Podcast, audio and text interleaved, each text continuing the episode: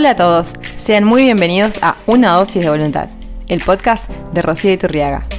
Este es un espacio libre, creado para compartir historias de vida, experiencias propias y de invitados que son de gran inspiración.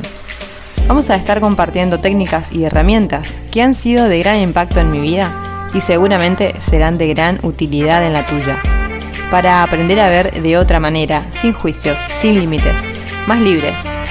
Si querés descubrir y desarrollar tu poder personal, te invito a que me acompañes. Este es tu lugar.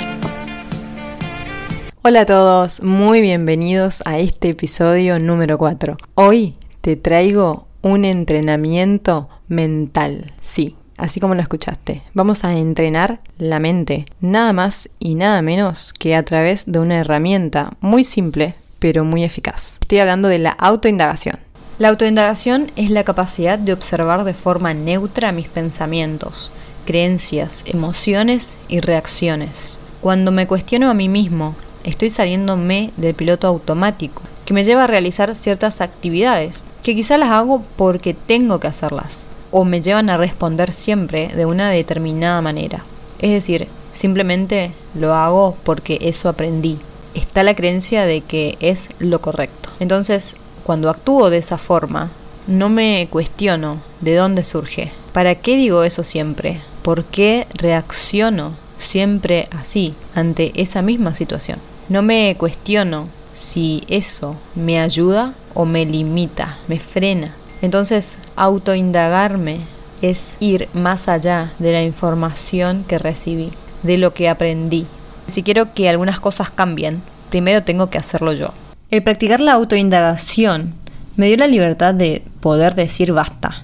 Esto sí, esto no, con más confianza propia. Y lo puedo decir sin excusa, porque al observarme desde un lugar más profundo, sé de mis verdaderos valores, de mis verdaderos propósitos. Entonces, si lo que me proponen no concuerda con eso, simplemente lo rechazo. Ya no necesito ni siquiera dudar, porque la certeza habla más alto. Y esto ocurre naturalmente. Cuando eso pasa, ya no estás dispuesto a negociar, a actuar por compromisos. En ese reconocimiento me di la libertad de volver a elegir. Y es que si no me conozco interiormente, ¿cómo podría saber a dónde quiero llegar en mi vida? ¿Cómo podría recibir lo que merezco si ni siquiera sé quién soy? o tengo una creencia errónea acerca de mí. Entonces, claro, recibiré acorde a eso. ¿Para qué indagar?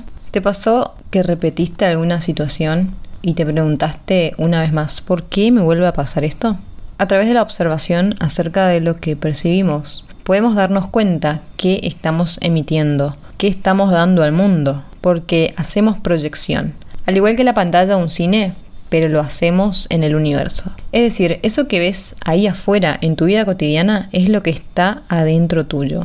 No te quejes del otro, de lo que te hacen o lo que hizo y repercutió en vos. Nadie te hace nada, aunque parezca difícil de creer. Cada uno es responsable de lo que elige pensar y sentir. Son esos mismos pensamientos y emociones las que muchas veces nos hieren. Entonces está en nuestra cabeza. Las experiencias que tenemos son para nuestra evolución. Y si se nos presenta una vez más ese tipo de experiencias, es porque aún no lo hemos sanado, aún tenemos que aprender algo de ello. Y solo vos podés decidir si hacer el trabajo interno y detenerlo, o una vez más, pasarlo por alto.